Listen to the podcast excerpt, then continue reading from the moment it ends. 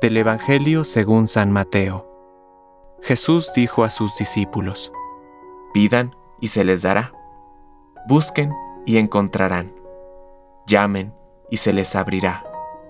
Porque todo el que pide, recibe. El que busca, encuentra. Y al que llama, se le abrirá. ¿Quién de ustedes, cuando su hijo le pide pan, le da una piedra? O si le pide un pez, le da una serpiente? Si ustedes, que son malos, saben dar cosas buenas a sus hijos, ¿cuánto más el Padre Celestial dará cosas buenas a aquellos que se las pidan? Todo lo que deseen que los demás hagan por ustedes, háganlo por ellos. En esto consiste la ley y los profetas. Palabra de Dios. Compártelo. Permite que el Espíritu Santo encienda tu corazón.